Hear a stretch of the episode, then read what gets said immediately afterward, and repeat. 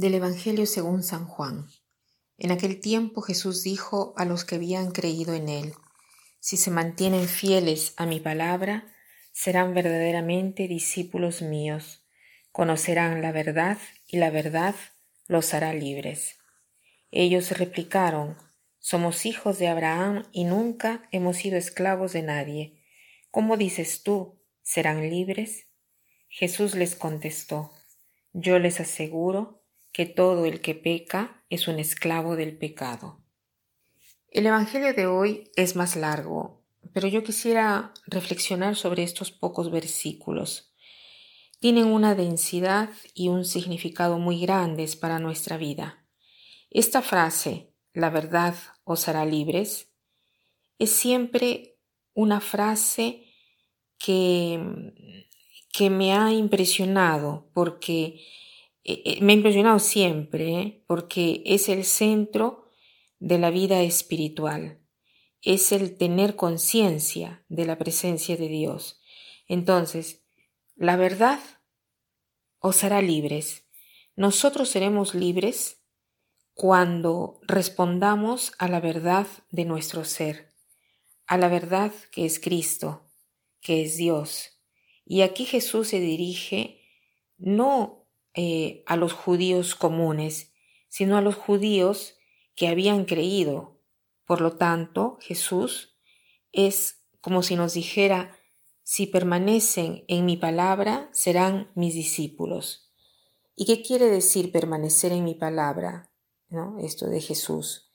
Quiere decir dejarse habitar de la gracia, dejarse habitar de esta presencia de Dios. Entonces podremos permanecer en su palabra, podremos permanecer en la verdad y la verdad nos hará libres.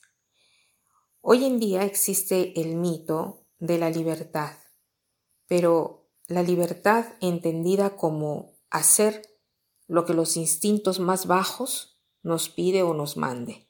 Y aceptamos esto como libertad, como liberación del tabú, de las prohibiciones. En cambio, este vocabulario no cambia la naturaleza de las cosas.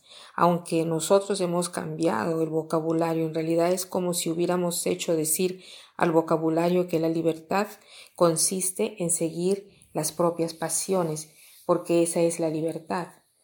Esto no cambia la naturaleza de las cosas, porque el mal nos esclaviza, y lo dice Jesús, quien comete pecado es esclavo del pecado. Por eso la libertad no puede coincidir con hacer lo que se quiere, sino hacer lo que es el bien, lo que Dios quiere de nosotros. El máximo grado de la libertad consiste en poder decir sí. Cada día que Dios nos pide algo, cada vez que Dios nos pregunta, ¿quieres?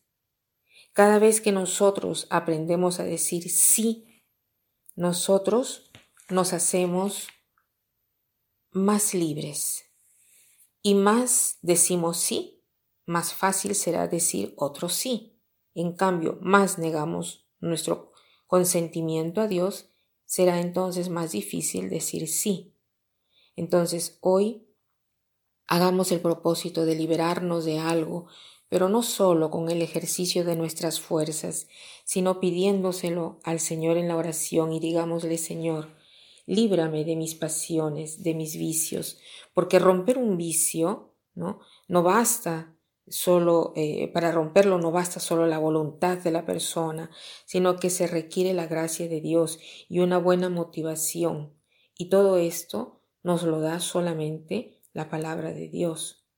Hagamos este propósito de al menos encaminarnos hacia la liberación. El primer paso es el estar conscientes. Si somos conscientes de ser esclavos de nosotros mismos, de nuestros vicios, si no somos conscientes, no podemos dar el primer paso para ser libres.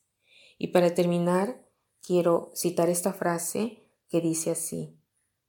En el mundo actual, por libertad se entiende la licencia, mientras la verdadera libertad significa un calmo dominio de uno mismo.